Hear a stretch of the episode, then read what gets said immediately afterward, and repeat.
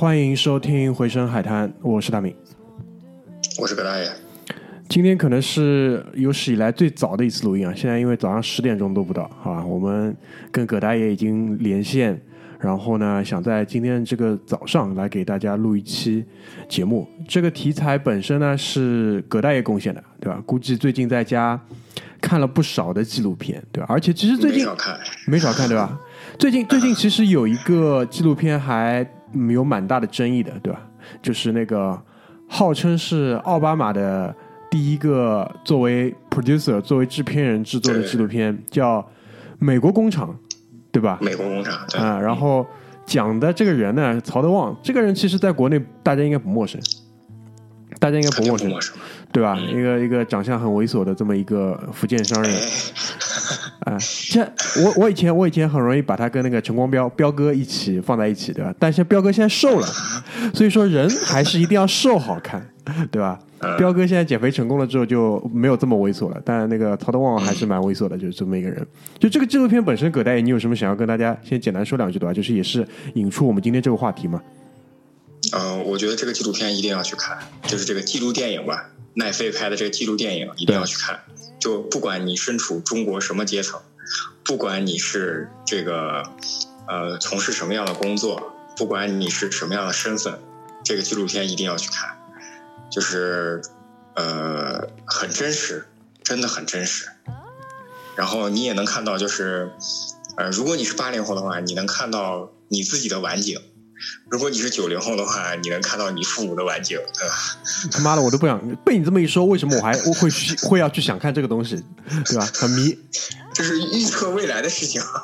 预测未来的事情，好吧。总之，嗯、就是我觉得有些人呢也有点大惊小怪，说实话。就我不知道你你认可这个点吗？就是看完这个东西，有些人是大惊小怪的，所以我还是这个观点，就是整个中国太大了，整个世界太大了，我们对于这个中国，对于整个世界的这个认知是非常狭隘、片面且无知的。这种事情，其实，对，你就是你说，这个电影出来让我感受体会体会很深的一点就是，我在就是因为我是去过那个地方，然后回来的嘛，就是我在去那个地方的时候，听那那边的人说，就是他们的父辈，就是我能接触到大概三四十岁或者二三十岁的年轻人，他们的父辈对于中国的认知的狭隘程度。其实我回到今回到回到今天，在中国我就发现，跟他妈现在中国人对于美国认识的狭隘程度是一样的，是一样一样的，对吧？对，一样一样的。就你可以跟大家举几个比较具体的例子吧，因为呃，比如说很多人还以为中国现在是倒马桶的，对，对吧？就是直到直到二零一零年啊，不是直到二零一二年的时候，那个我记得在美国读到一个新闻，仍然有百分之四十还是百分之三十，就是反正是这是个大概的数字，没有精确统计。就是大概还有这么多比例的人认为中国仍然停留在刚改革开放，就是全民都骑自行车的那个时代，对对对然，后然后认为中国所有的工厂都是手工作坊，嗯，就是资本主义萌芽，大家学过吧？就是小农经济，就他们认为中国仍然处于那个程程程度，然后他们认为美国的高速公路、飞机、火车都是全世界最先进的。嗯，对，大概是这个样子回。到中，对我回到中国，我今天就发现，在打贸易战之前，很多很多人仍然认为美国美国仍然对我们怀有侵略之心，嗯，然后美国仍然是这个全世界最发达的国家，美国到处都是他妈的北京、上海这种大城市，嗯尽管每一年教育部向美国输送那么多留学生，但是回来的人真的很少很少会去影响到身边的中国人对他对美国改变看法。当然，这个比例会越来越，就改变对美国看法的比例会越来越高，这是毋庸置疑的。所以就是嗯早上跟怎么说呢？这么早就说到这个美国工厂这个纪录片的这个事情，其实我我的点在哪里？就是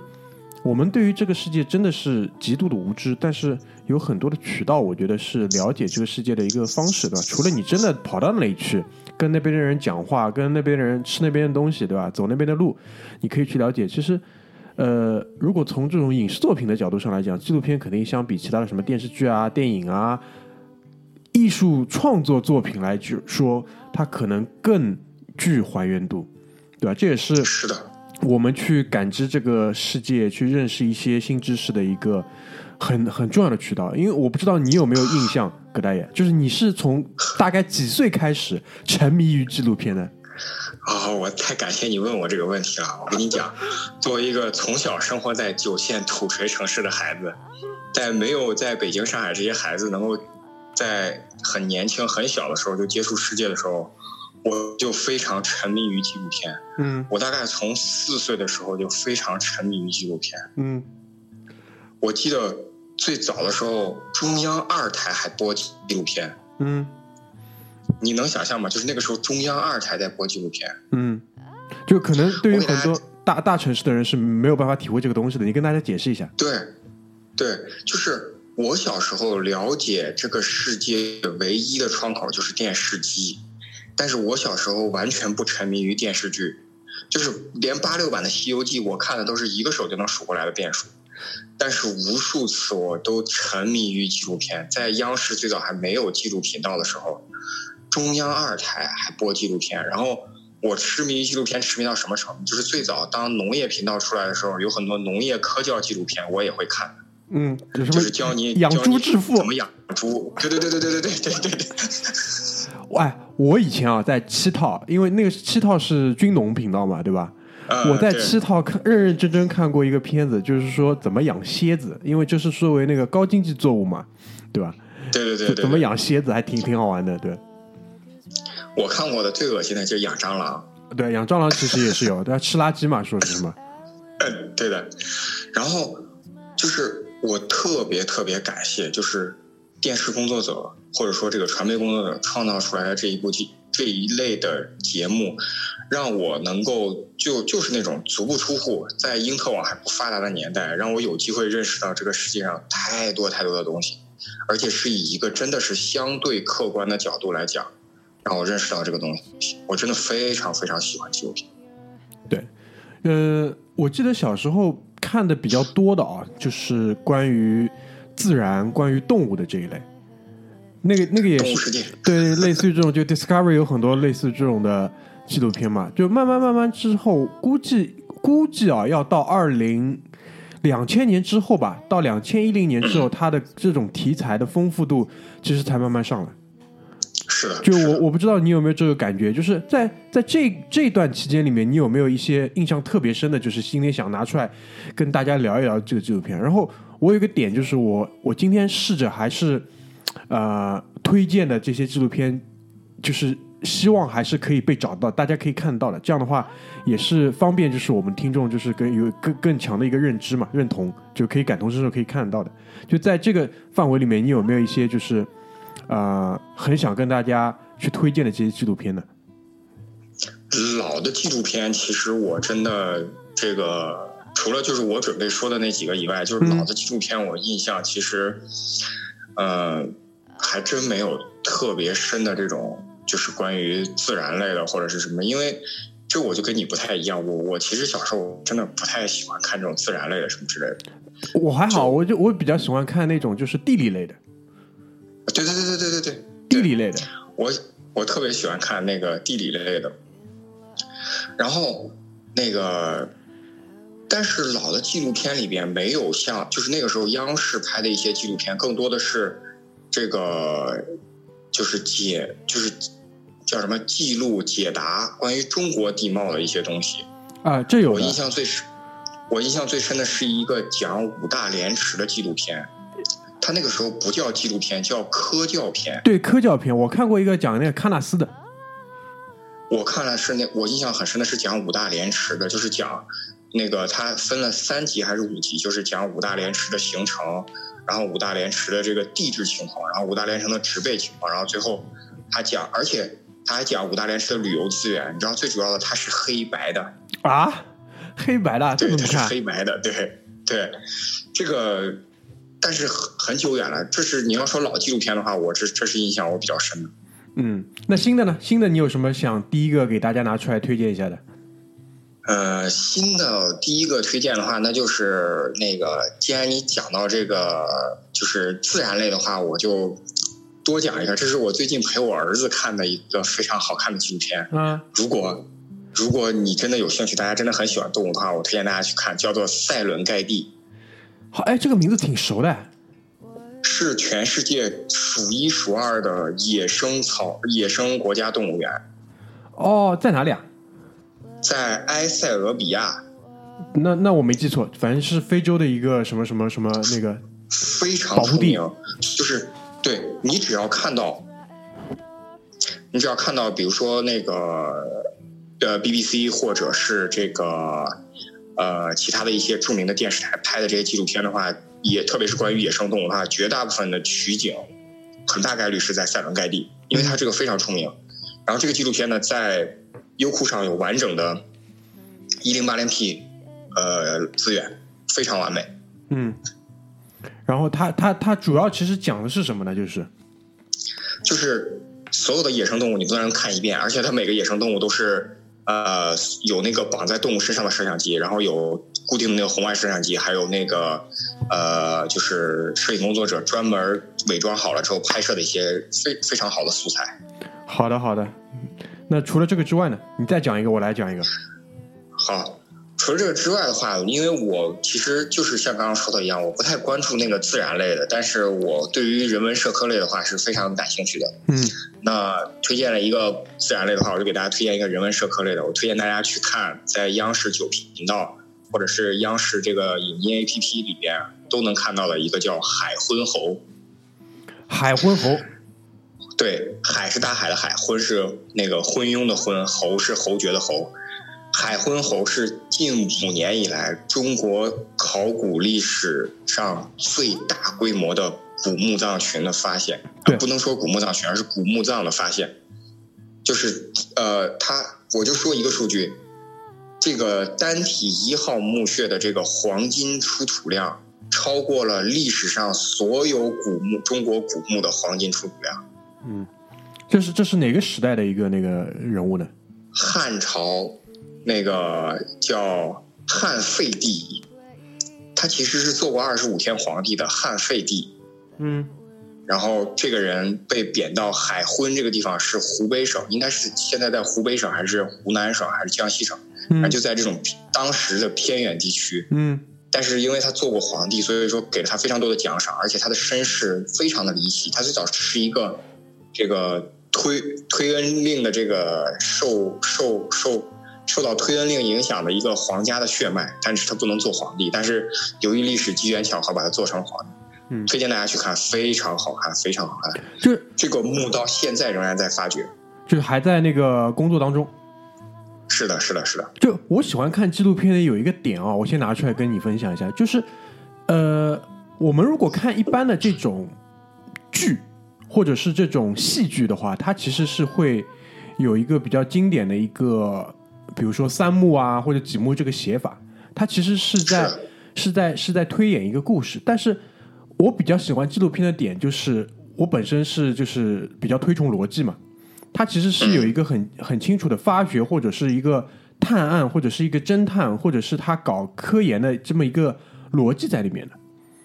是的，所以这个是我比较喜欢的一个点。当然，就是你讲到海昏侯这个事情，我一下想起来我以前看过的一个纪录片，肯定是跟始皇陵有关的。然后就最悲剧的点就是，其实我们知道始皇陵的这个发掘工作现在还是处在一个比较怎么说比较停滞的这个状态，所以就是是，一般安妮看电影要推向大高潮的时候，他告诉你说，由于现在这个科技水平啊不是特别的那个，对吧？然后当时周总周总理怎么力排众议，先搞了一点起来之后，对吧？我们现在还不能去发掘，然后就特别特别失望。对，是的，就是这个还蛮有意思。讲到这个，其实我还记得 CCTV 应该有做过很好的关于敦煌的纪录片，是推荐所有人去看的，因为它背后，因为这个也是我们后面会提到一个点，就是为什么每个国家的大电视台，它都会有特别特别制作精良的这个纪录片，这个其实是是，一个侧面反映整个电视台它的制作能力、它的资源水平的一个。但是美国我我不确定有没有有吗？我操，美国有一美国有很多很多的台拍纪录片。那个在我在那个 B B 上关注了一个人，这个 UP 主专门发美国的像 P B S 或者是这个哥伦比亚这种的。哦，好像哥伦比亚有一些，但是其他的那些大的电视网好像不太，因为像那就是如果对标来看的话，我们国家 CCTV 那没得说，对吧？BBC 是的 BBC 拍了大量超级牛逼的纪录片，而且他们会超级牛逼的就是，他们会请一线的这些英伦的演员，就是那些你们所熟知的所有的那些英伦的演员，什么抖森啦、福卷啦、卷福啦，还有那些什么人，什么大表哥啦，那些人都过来演演当中的一个角色，对吧？然后日本的 NHK 拍过大量牛逼的不行不行的这些纪录片，就是反而就是那美国可能没有一个这么像他们这种集权集中的这样一个大台，但是可能他几个就是有这方面追求的这些他，他还是在拍。是的，对吧？所以这个这个是我我我我第一个想到关于纪录片，就是看了这么多年的一个一个小的一个观察跟点，对吧？蛮我觉得蛮有意思的。就关关于这个海昏侯，你还有什么想跟大家分享的吗？现在如果要看的话，在哪里可以看得到？就是 CCTV 的。呃，央视影音央视影音 A P P 就有。好的，今天下午就看一下，好吧？然后我来说一个，好吧？因为正好提到美国了嘛，因为呃，这个其实是跟我第一次去完奥兰多看完了那个那个肯尼迪航天中心回来之后，我就是去还是想去看一看登月的那段历史嘛。那我们去做这方面的这个这个研究的时候，很容易就会用纪录片的这个方式。当然，美国也拍了非常非常详尽，就是 NASA，嗯，应该是作为顾问或者是提供了大量这种素材，有一个非一一套非常好的这个纪录片，就是关于人类登月的。它其实是从那个双子星计划开始。就是再到阿波罗计划，整个从头开始非常详尽，而且是邀请了大量的呃当时的宇航员、当时的指挥官、当时的技术官来回忆这当中发生的这些故事，内容非常的详实，而且当中的这种就是科学理论的准备数据非常的扎实。这个是我非叫常什么名字？呃，这个纪录片这这一套纪录片的名字叫《从地球出发》，然后冒号 NASA 任务五十年。哦，它的英文名字就是 When You Left Earth。The NASA 哦 Missions，我操，牛逼！啊、这个这个名字一出来，我觉得就抖三抖了，已经，对吧？而且而且这个呃，因为我们其实长期会跟大家推荐一个网站嘛，就是可以搜电影啊，搜各种东西。这个这个网站很多次我们介绍过，叫电影港，三 w 点 d y g a n g 点 net，就是上面呢专门会有一个纪录片的频道。专门会有个纪录片的频道，然后我看了一下，从这个地球出发的这一套纪录片，它其实是呃有六集，然后都是幺零八零 P 的这个资源，你可以下下来慢慢看，这个是我非常推荐的，非常非常推荐。如果你对于就是航天的这段历史是有过好奇心、有过憧憬的话，那基本上呃非常详实了，因为它有大量的这些史实，而且这当中的人回忆起了很多的这些故事啊，就是可能也是第一次在这种公众的层面上去披露，因为我们知道说，呃，当中其实是有很多事故，对吧？包括这今年的 啊，去年吧，去年有一个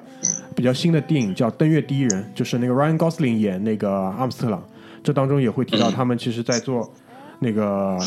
那个双子星计划的时候，因因为电那个电电路的那个起火，就造成两个宇航员直接闷烧烧死在那个登月舱是测试登月舱里面，就包括这段历史，它都是有非常详尽的这个记录的，所以这个是呃我很推荐的一个纪录片。那 今天就是基本上会以葛大爷讲一个，我讲一个这种节奏来跟大家分享嘛。那我讲完了拉特的这一个，让葛大爷再来跟大家分享一个。嗯，因为我这个我大明可能讲的更多的是这个人类现代科技的，我讲一个人类古呃古代文明的，不是古代科技的，古代文明的，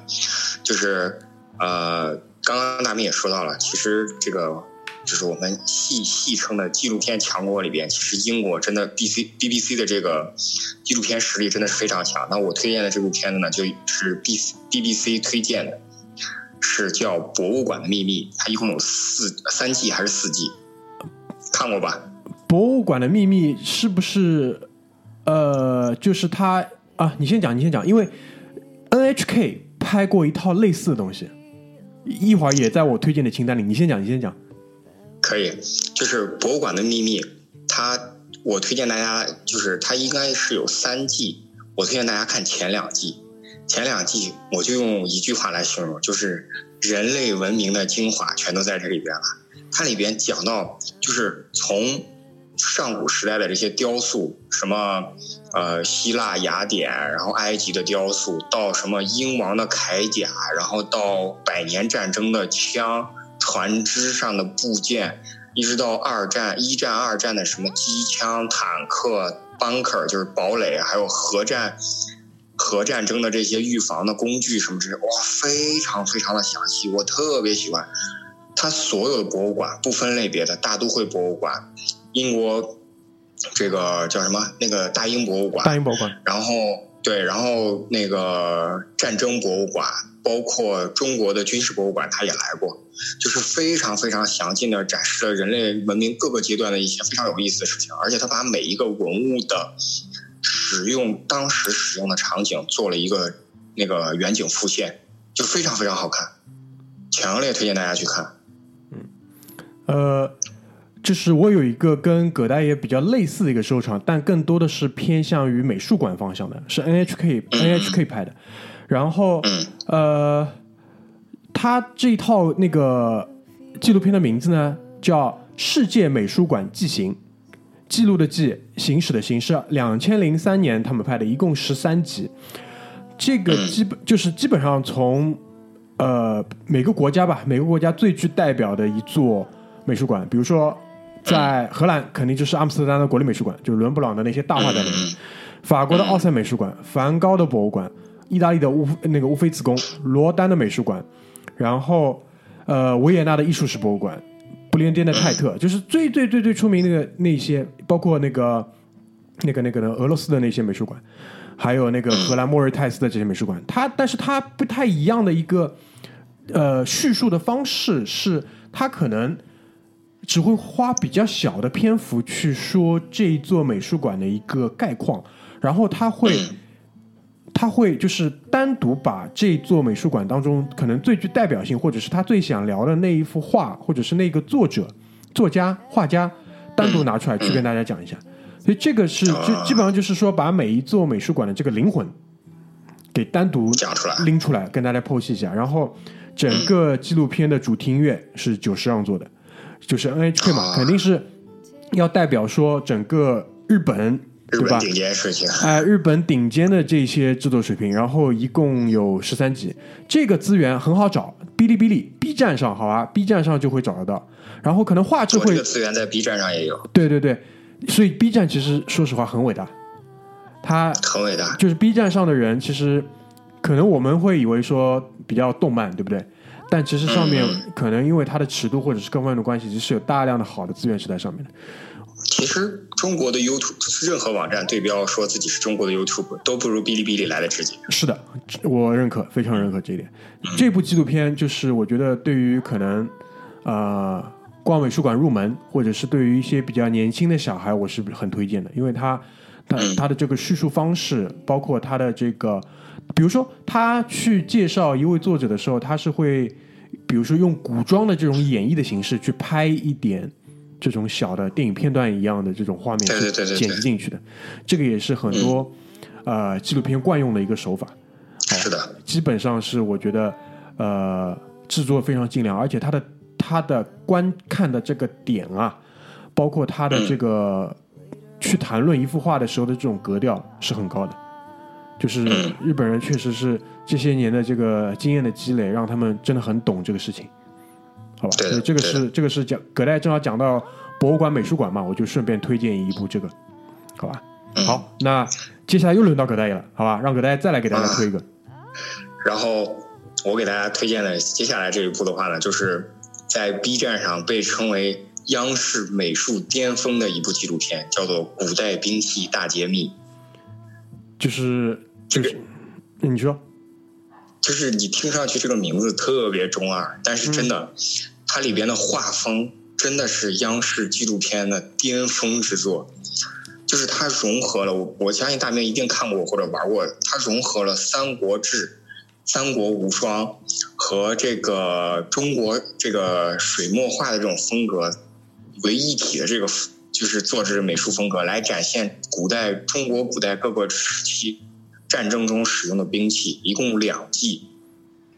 然后他最牛逼的就是找国内的顶尖现代武器专家和顶尖文物专家和顶尖古代武器修复专家三三类人，在这个纪录片里边把每一样武器进行复原，尽可能百分之百的复原。像一些唐刀啊，包括一些火铳啊之类的，这都能做到复原。然后做到复原之后，他会用猪肉进行这个实验，他会用猪肉进行实验，而且他的这个杀伤力的分析，包括一些历史背景的分析，非常非常的到位，很好看，很好看。好的，就是我觉得，呃，看纪录片的这个乐趣应该也在这里。是的，乐趣也在这里，因为因为可能其他的艺术作品当中，他试图想要去呃展示一些可能他知道的这些细节，包括他比如说他想展示一些他的杀伤效果，对吧？但纪录片 他不管，我无所谓这种艺术创作东西，我就是给你还原最真实的这些情况，这个是我觉得非常非常棒的一点。是的，而且你提到了一个，嗯，制作的风格跟那个导演应该是有很大的关系。这个其实也是怎么说，就是审美或者是长期的这些经验积累的一个一个一个这集中的展现。对的，对的，因为我不知道国内就是国内应该还是有一些独立的团队在有的，有在做一些纪录片，但可能他真的拿到手的资源真的不会像一些大台来的这么集中，对吧？因为但是国内的独立的团队的话，我我不知道你会不会推荐这一部纪录片，但是国内独立团队也能做出来非常惊艳的纪录片，嗯，比如说比如说《人生一串》第一季，啊，太棒了！这个哎，这个这个其实是非常非常牛逼的这个视角。非常牛逼，就是他拍的这个素材抓的点和讲的故事，其实你去看啊，他的第一季他只有非常少的预算，但是他居然拍出来了比那个《舌尖上的中国》第一季和第二季都要好的效果。嗯，我觉得作者本身可能有这种社会学的这种背景，是的，我我感觉也是，就是吧很了解，很了解。对他，他其实他想说的这个东西没有串串本身来的这么这么的简单，所以这个因为现在应该第二季第二季已经有了，对吧？第二季已经有了，对，因为我这两天网上已经看到一些一些第二季的这些东西，但是反过来再讲呢，《舌尖上的中国》我也是非常喜欢，对吧？基本上因为我也非常喜欢。因为我自己是很喜欢美食类的这些节目的，包括就是之前听过节目的人都会知道，说我非常推崇安东尼·博尔顿嘛。安东尼·博尔顿他他的这个作品其实不叫纪录片，更多的其实像电视节目，但是其实他的很多电视节目里面是带有这种纪录片的风格，包括他到了当地也是试图去谈一些历史、谈一些人文的东西，但是。嗯，就美食本身这件事情，我觉得《舌尖上的中国》陈小青应该是一个划时代的这么一个风水岭。就是划时代的，自他之后，所有的东西就被定义了，就是你拍美食类的东西，你得这样拍，对吧？对，你的旁白、你的台词得这样写，对吧？是的，氨基酸的这个什么什么什么发酵带来了独特的风味，对吧？就是这种，就是所有的，是它其实定义了一种拍法，这个其实是这也是为什么它被称之为是划时代的这些东西，包括呃这一次应该叫《风味人间》，对吧？嗯，包括后来有大量的其实地方台，它就跳出来了嘛，说我们其实当地也有很多好的东西。小青你不来拍，那没办法，我们得自己拍啊，对吧？什么寻味顺德，类似于很多这种东西，包括呃，最近有几个是拍新疆的，新新疆各地的这些美食拍的都很好。因为为什么？就是写作文的这个套路啊，被总结出来了。大家其实都不缺素材，就把这个东西往里套就行了。所以整个这一类纪录片的这个，对于我们观众来说的这种观赏的这个呃享受、观赏的体验，对上了很大一个台阶。这个是我非常推崇。所以，而且陈小青这个人本身很有意思。如果你们看他的微博，看他在那个梁文道的那个圆桌派里面的节目，对吧？我我觉得这是一个呃很过瘾的男人。最最最近他们录了一期是关于好像是肉的味道，就是请陈小青他们又来聊了一期，我也推荐大家看一下，蛮有意思的。嗯，就是《舌尖上的中国》，其实一二三季真的都是因为是陈小青陈小青导演和监制嘛，所以说是原汁原味的保留了这个。然后啊，我刚刚讲的人生一串，实际上这个导演呢，虽然受到了陈小青的影响，但是就是作文的这个。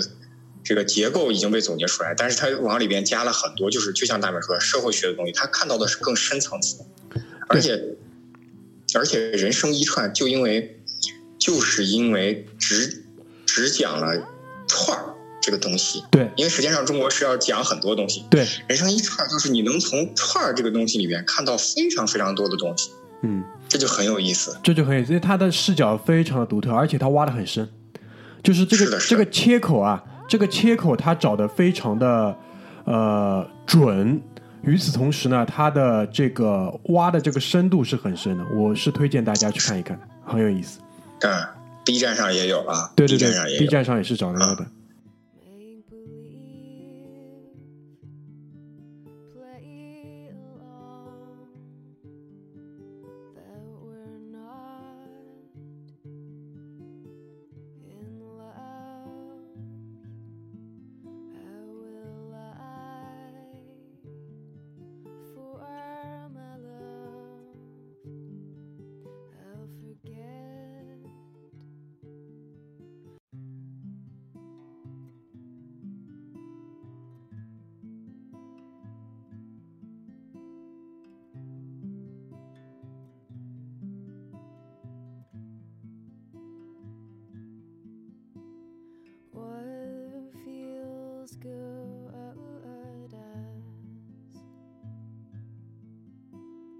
love you walked on glass for. If the clock is right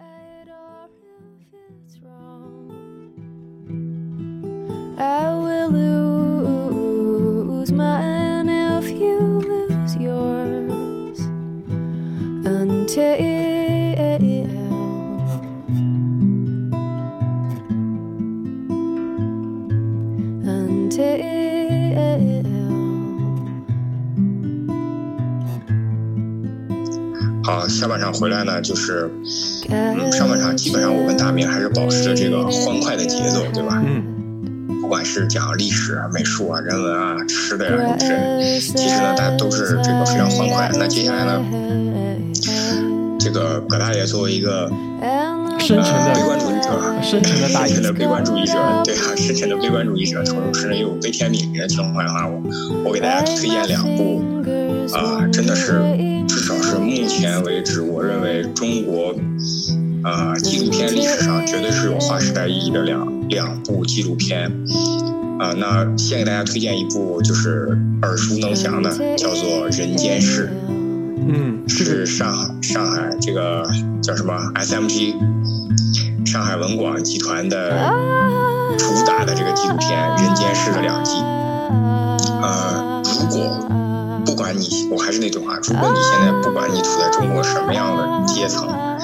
你有什么样的财富地位？你从事什么样的职业？一定要去看《人间世》一二集，因为医疗是所有人一生中不可避免的。我跟我身边的人都会讲，就是直面这个纪录片教会了你直面医疗的问题、医学的问题和死亡。嗯，因为当时有一个大 V 就说：“他说，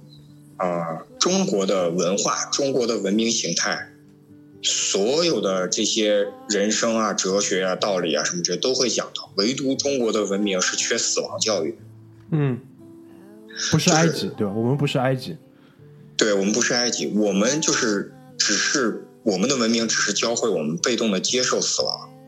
但其实是缺乏极度缺乏死亡教育的，这就导致中国人在面临死亡的过程中是非常非常难受。嗯，那这部剧就是这一部纪录片《人间世》的两集，就教会了你如何在你能想象的，就是现在人类的医学到发达到什么程度。的同时，我们仍然面临着非常非常多的医疗问题和非常非常多的窘境，就是无法解决的困境。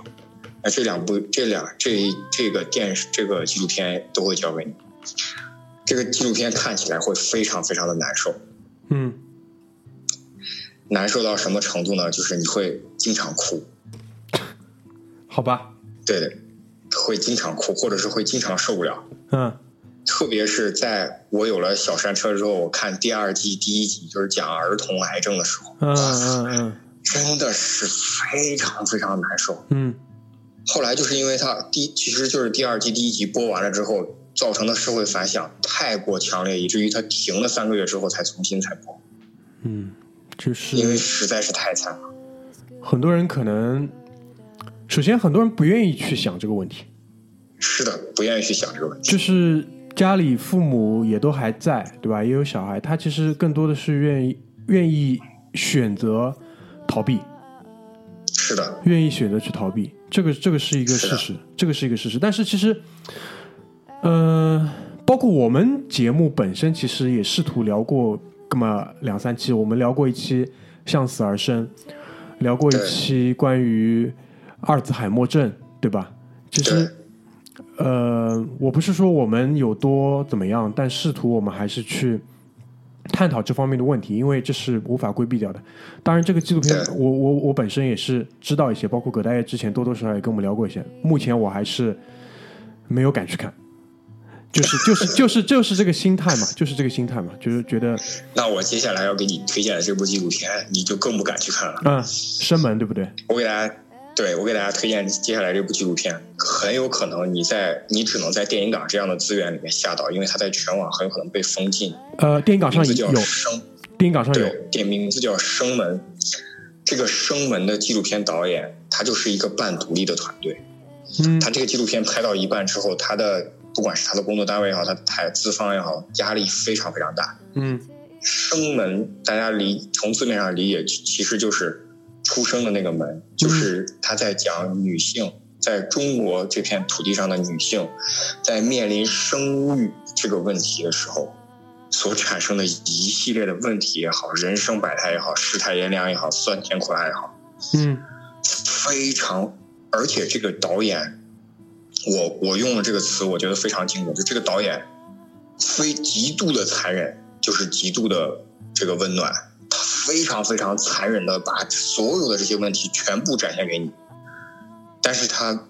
不是说每一集都会给你一个温暖的结局，但是整部纪录片看下来，你就会发现人类对于生育的执着，其实并不是简简单单的传宗接代，嗯，它其实就是深埋在我们基因里的一种信念，嗯，这种信念会。往小了说是对于你一个家庭的传承，往大了说其实是对于整个人类文明的演进。这个跟人种、跟国籍没有任何关系，它就是为了人类这个物种文明的演进。但是它恰恰在中国反映的就特别特别的残忍。嗯，里边就非常经典的就是讲那个中科院两个中科院两个研究员，因为男的一定要生一个孩生一个男孩，导致那个女的一胎生了女儿之后，造成了大量的这个后遗症，然后二胎又怀孕之后这个。这个女的到最后为了帮帮她生一个男孩，自己献出了自己的生命。嗯，这种就是引起轩然大波的。他那个里面有一个片段非常牛逼，就是呃中部地区就武汉最顶级的妇产医院的医生主任医生告诉他就说，那个那个一家人就说你一定要什么两个都要保，什么一定要怎么样，一定要怎么样。那个医生就非常生气的就说说，我只是人，不是神。嗯，所以。我非常非常推荐大家，特别是女性，去看这部纪录片，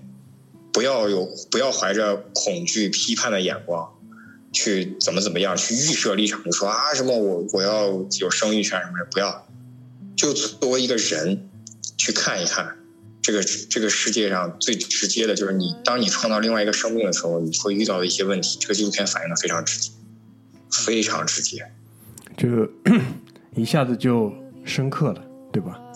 但这个纪录片我分了，我我我跟大家说，这个纪录片我分了三次才看完。嗯嗯，每一次就是每一次断都是因为我实在是接受不了了，实在是接受不了了，所以说停下来缓一缓，缓了很久，我再想起来再去捡起来再看。那是什么样的一个动力？什么样的一个就是嗯内心的这个力量，是驱使你说你一定要去把它看完的？因为如果是换作是我的话，我目前的状态就是选择先不看。嗯，因为这是对于我自己来讲，我跟葛大婆就是决定要养育孩子、生育孩子的时候，这是我对于我自己的一个教育。就是葛大婆有她对于他自己的教育，但是我对于我自己的教育是我一定要教育到。嗯，就是有需要有这样的一个震撼的教育。对，需要让外界来告诉你，到底这个东西面临什么样的风险，嗯有什么样的可能性，会产生什么样的惊喜，嗯等等等等。OK，这部纪录片叫《生门》，这个我也是知道的，因为电影港上也是有下，好吧？这个的话，大家可以有选择性的去看一看？如果对，真有选择性的去看。就是很想挑战自己，或者是很想去怎么说呢？就是很多人其实他在自己的这个舒适圈里面，他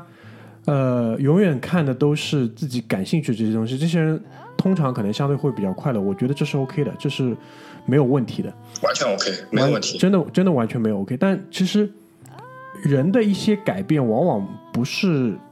自发的，绝大多数时候是被影响的，被事被事情影响，被人影响，对不对？那哎，我操！我就就我就特别喜欢那句话，嗯，那个《无间道》里面梁朝伟说的，对往往都是事情改变了人，对，但人是人却改变不了事情。人改变不了事嘛，这个这个是一个客观客观存在的一个事实。那这些这些东西，我相信就是作者，因为我很多时候会去想，这个作者他的这个视角是什么样子，他为什么要去表达这样的一个声音？想必他应该是被事改变的，所以所以他试图通过事去改变人，这个本身我觉得是很值得很值得去花时间去想去试的事情。但是，嗯，就像你讲的嘛，可能作为一个女性，或者是作为一个想要在世界上就是有自己的一个小孩的这么一个男性，你会推荐他去看一看，对不对？推荐，一定推荐。好的，好的，没有问题。那关于这部、这两部医疗的这个纪录片，你还有什么想要补充的吗？嗯，别的没有了。这然后最近比较火的一部，我给简单给大家推荐一下。这部就没有那么没有那么残忍，也没有那么这个。但是如果你对于医疗感兴趣，且并不想知道那么残酷的事实的话，我推荐大家去看最近很火的一部纪录片，叫做《手术两百年啊，手术两百年，这个这个我也听说过》。。手术两百年，嗯，B 站上也有，然后央视影音也有。是央视团队花了三年的时间，请了全世界顶尖的医生，真的是顶尖的医生，就是他能采访到你目前知道的所有先进医疗手术的开创者，就他能采访到这种人。哦，什么伽马刀的创始人，类似这种。对，就是腹腔镜手术的创始人，什么心体呃心肺体外机的创始人，然后什么第一次做什么什么手术的这个人，只要他还活着，一定能找到。牛逼牛逼！所以这个还是嘛，大国的大国大才的这个实力，对吧？对对对，因为这个推荐大家去看《手术两百年这些东西是存世的东西，》，是存世的东西。存世的东西，好吧？那葛大爷跟大家讲了几个比较严重啊严肃的这些题材之后呢，我还是试着拉回来一下，好吧？拉回来一下，我们还是谈一些比较轻松的艺术人文方面的这些题材。就是嗯我们这个小组很喜欢看电影嘛，对吧？然后对的，呃，电影本身的这个制作过程其实也是一个很有趣的故事，很有趣的故事。就是我从这个视角跟大家来推荐两部纪录片，都时长不长的，很短。第一部呢，其实在之前的节目里我也推荐过，这次要再拿出来跟大家讲一下，就是王家卫在拍《一代宗师》的时候，他其实在拍完之后发行了之后，有上下两集的一个比较短的纪录片，叫《宗师之路》。就是谈到说他作为一个作者，他在他心目当中是怎么去想到要拍这样的一个纪录片？这个其实对于我的这个震撼是很大的。为什么？因为最初脑海里他的这个点子就是要拍一部关于动作、关于功夫的这么一部电影的这个点子，其实来源于一个很小的瞬间，而且是很多很多年之前。远到什么时候呢？是当时他们在阿根廷，在布宜诺斯艾利斯拍《春光乍泄》的时候，他在一个书报亭就看到了大量的这种杂志报刊，然后有一个人物，有一个演员李小龙，Bruce Lee，就是当他去世了这么多年之后，整个世界范围内，他还是被作为一个偶像，作为一个符号存在在这边。所以，他王家卫当时的在书报亭看到了一本杂志的封面是李小龙之后，他会就会有想这个点，为是什么东西让这样的一个人，或者是他背后代表的这个功夫是如此持久永恒的这样的一个存在。然后他就慢慢慢慢去挖，你就是谈到李小龙，你其实很自然就会谈到咏春，谈到他的师傅叶问，对吧？是，然后当他去在深挖叶问这个人的时候，他发现这个你没有办法去孤立一个时代去谈论这样的一个一代宗师，所以慢慢慢慢这部电影就变成了一个时代的群像。这个我们其实专门有一期节目来聊到这个事情上，所以慢慢慢慢其实他就有这样的一个想法，他要去试图展现那样的一个武侠的时代、功夫的时代那一代的。呃武术家他们的这些身上的精气神，跟他在这个时代所展现出来这种代表整个民族的这种情感，代表我们整个民族的这种脊梁的这种感觉。于是他在呃一些人的帮助下吧，因为香港很多的武行嘛，拳师他其实都是有有宗派，然后慢慢就来到了内地，走访了内地从南到北非常多的门派，非常多的城市，去了解说。那个时代，民国时代的这个武侠到底是什么样子的？这个当中，呃，比如说那个拍过那个师傅的那个导演叫徐浩翔，对吧？还有很有名的大的编剧邹静之，有采访到他们，也采访到李连杰的师傅，对吧？就是他也是内地就是功夫圈的一个比较知名的人物嘛，带他到处去走访各种门派，反正就是一路上。他的这些记录，他的这些思考，就是拍成了这样的一个纪录片。包括这当中有章子怡、张震、梁朝伟，他们为了去准备这个角色，他们真的是拜师去学艺、去训练、去练习的这个过程。所以整个这个，我觉得是比较有意思。如果你真的很对这部电影是很感兴趣的话，我再次强烈推荐大家可以看一下这个纪录片。嗯，这是我想推荐的第一个。第二个呢，一个来自香港，一个来自台湾。第二个导演叫魏德胜。魏德胜，我不知道大，魏德胜，我不知道大家熟不熟。导演，呃，台湾可能在杨德昌、在侯孝贤、李安，其实不算一个很标准的台湾导演吧。就在他们之后，对最最成功的商业电影导演，绝对不是钮承泽，绝对不是钮承泽。钮承泽这个东西玩的东西真的太 low 了，其实是魏德胜。魏德胜的第一部电影叫什么呢？叫《海角七号》，很 low，对吧？大家都看过这个东西，但是。这我推荐的这部纪录片是他在拍《赛德克巴莱》上下这两个大的台湾本土史诗电影的背后的故事。我有两个推荐的点，第一个点就是说，它跟《一代宗师》《宗师之路》这个纪录片有很像的地方，其实它当中是非常完整的去记录了导演为什么有这样的一个念头，想要拍这样一个电影。然后第二呢？他把整个拍摄的这个过程，拍摄的这个艰辛，因为做一部电影其实本身是一个工业生产的过程，这个过程当中所展现出的困难，展现出来的这种人跟自然之间的这些斗争，人跟艺术之间的追求，对吧？实际拍摄一部电影，它的操作层面上到底会遇到哪些事情，做了一个很详实的一个记录。其实魏德生的第一个剧本就是《赛德克巴莱》，但是电影它作为一个工业背后的资本。它永远是要去相信结果的，他不可能相信一个这样的导演，就是拿这么大的制作要拍这个东西。于是魏德胜是先拍了《海角七号》，《海角七号》以极低的预算得到了极大的一个呃票房收益，然后才有了钱，然后他自己又贴了大概我记得好像三百多万人民币吧，然后进去之后，再把《海角七号》啊不，再把《赛德克巴莱》整个，如果你们看过那部电影的话，你会知道说，这台湾电影其实制作，无论从故事讲故事的层面，还是从电影制作层面，都是一座高峰。包括魏德胜后来还拍了一部电影，是关于呃加农棒球队，就是在日治时代嘛，啊，日治时代一个应该是很小很小地方的一个农林学院，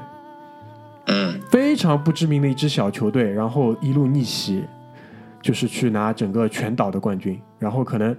拿到全岛冠军之后，因为当时作为日治时代嘛，就是这些高中，他作为一个高中学校，他也有资格去参加每年在甲子园的这个全国的大赛，就制霸全国、全国制霸的这个大赛。这个故事拍的全国，对嗯整个故事其实是拍的非常好的，所以呃，魏德胜的这几部电影，包括他的关于塞勒克巴莱的这个纪录片，我都是推荐大家去看，推荐大家去看，因为这个，呃，如果你喜欢这门艺术，它背后的制作的这个过程其实是非常有意思的。然后，作为魏德胜，虽然他作品不多，但我觉得他是称得上这种比较大的这些个导演，他嗯所表达的他自己的内心的这些东西是值得大家去看一看的，好吧？是的，然后推荐完电影之后呢，我想推荐一个艺术上的人，叫木星，对吧？这木星很多啊很多那个喜欢陈丹青的人应该都知道。然后最近的话，凤凰台帮木星做了一个纪录片，叫《木星物语》，当中也是谈到了这个人的一生。他年轻的时候在国内，然后遭受迫害，然后八十年代漂泊海外，最后在落叶归根，整个一个故事拍的还是很精良的。如果你有兴趣的话，可以去看一下，好吧？嗯最后，我分享最后的一个 纪录片，因为葛大爷前面搞得比较沉重嘛，对吧？我把大家拉回到嗯文娱体育方面，好吧？最后，我最近看了一个纪录片，关于网球的，名字呢叫《天才之击》，讲述了罗杰·费德勒跟拉法纳达尔一生的对手，讲他们两个故事，不多做展开，哦但制作非常精良，大家可以去看。喜欢网球、喜欢这两个球手的朋友，一定要去看这个纪录片，拍的非常好，啊好吧？好，那然后我最后对，把时间交回给葛大爷。我最后来个这个 one more thing，对吧？嗯不知道我们什么这不知道我们这一部这部这个节目什么时候上，对吧？嗯。如果是在这个发布会之后的话呢，这个 one more thing 可能也有也有一些印证。如果是这个更往后的几几几周内上的话，那就需要对这个今年发生的最重要的一个事情做一个回应。大家都知道，今年是建国七十周年，现在所有的电视台呢都暂停播放一些什么小欢喜这种垃圾节目，一对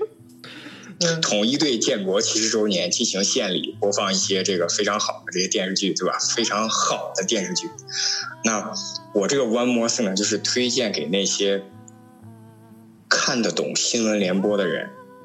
我们在以前的节目里跟大家讲过，如果你能看得懂新闻联播，就是传媒那个期节目里边，就是如果你真的能看得懂新闻联播的话，我推荐你去看这个纪录片。这个纪录片呢，我给大明也推荐过，但是除了大明以外，小组的其他人都觉得我是傻逼，这个不重要，啊这个不重要。嗯呃，我给大家推荐的这部片呢，叫做政论纪录片，它叫政论片。片的纪录片的名字叫做《必由之路》，这个非常推荐大家去看一下啊，就是讲我们这个整个政论片的这个集大成者，非常推荐，好吧？我讲一个点啊，就是我的一个感觉，就是很多时候我们身边的人，他其实内心没有一个自己真正相信的东西，是的，但是呢，你不能因为自己没有一个内心真正相信的东西，而推断这个世界上的其他人都没有。其实不是的，是的，我认同。很多时候，一个人他内心真正相信的东西，他跟你面对面坐下来之后，他光凭嘴巴告诉你，也是没有说服力的。所有的东西都是来源于行为 （behavior），对的，他的行为本身，他做的事情本身，他做事情的方式，体现他内心真正相信的东西。对的，好吧，只能说到这里了。再听不懂再听不懂，就你去看那个看那个天才之击，看那个就可以了，好吧？看看动物世界，对吧？人生也可以很美好，好吧？没有没有是的是的没有必要搞得这么累。但是呢，就是无论如何，你每天的努力工作本身是不会错的，对吧？你要照顾好你的家人，本身这个问题是不会错的。有会有人去操心其他的事情，你放心啊，也不需要很自责。这就是我的我的一个态度，好吧？总之，对的，呃，我们十点钟不到开录，现在十一点不到，其实整期节目已经快要录完，对吧？非常为今天这一整天其实开了一个很好的头，对，所以是的，在剩下的这一整天当中，我也希望大家可以元气满满，好吧？如果有时间，有闲暇的时间呢，可以把我们这期节目里面提到的这些纪录片挖出来翻一下，到时候我们肯定会整理一个清单给大家的，好吧？嗯，对的，作为大家课余闲暇时光的拓展阅读啊，我们现在可以，在推送上，我试图去做两个 hashtag，做两个那个怎么说标签，一个叫“回声海滩今日最佳”，就是今天没有比看到这条之外更搞笑、更有意思的东西。第二个呢，就是可能会篇幅比较长一点，我们会为大家推荐一些拓展阅读的东西，啊，以在在节目本身之外给大家。呃，更多的一些视角，更多的一些参考，以供大家去阅读。啊，读完读完什么感觉不重要，就是我们只是说提供这样的一个素材，好吧？一切的、一切的这个定论，一切的呃思考，都是来源于你自己的，是的，好吧？所以我们今天两个人很快的这一期节目就结束在这边。今天呢，我和葛大两个人都用了两只全新的话筒，好吧？大家也可以反馈一下在，因为。呃我们听下来，在录音层面本身肯定是有音质上的提升的，但因为压缩完之后上传到荔枝 FM 上面，我不知道会怎么样，所以也希望大家给到我更多的反馈，好吧？任何问题在微信公众平台，回声海滩上找到我们，来和我们进行沟通，谢谢大家，拜拜。拜拜。